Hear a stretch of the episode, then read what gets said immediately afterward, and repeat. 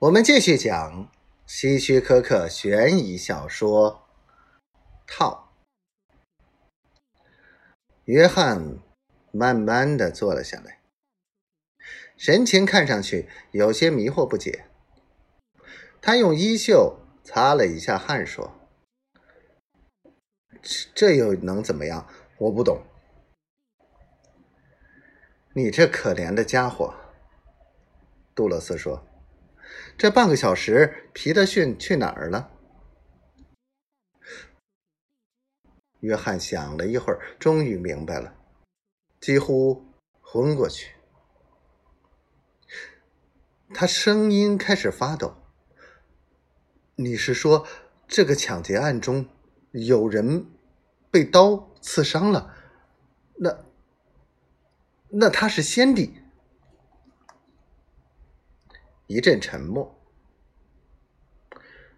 迈克尔和杜勒斯看着他，不安的扭动着。等，等一下，等一下。约翰开始说：“我一直都在等。”已经等了很久了，迈克尔警官说。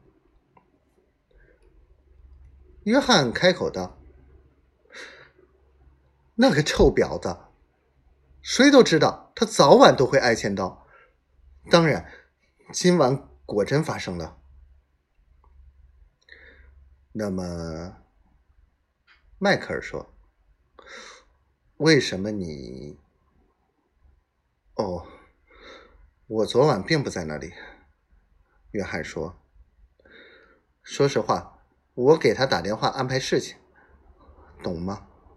是的，我和我的朋友雷蒙去抢劫饭店，呃，本可以捞一把的，结果警卫来了，什么也没捞到。”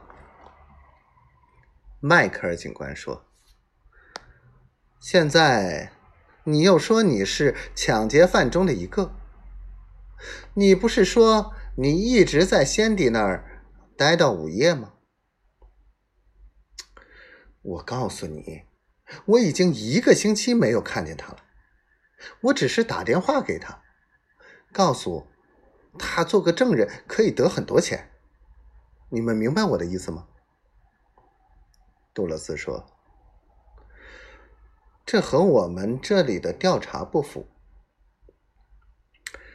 听着，约翰咽了一下口水，接着说：“我会带你去看我的枪丢进的那条水沟，那就可以证明我在旅社。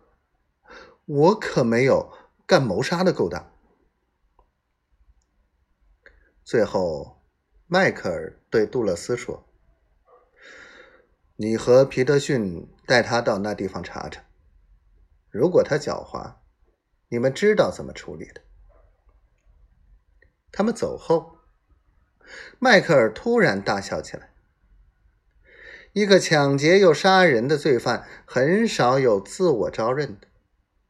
当然，约翰不知道饭店的警卫已经死了，否则他是不会承认的。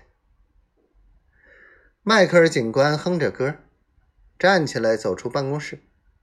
对站在外面的警察说：“把先帝带过来，我要和他好好谈谈。”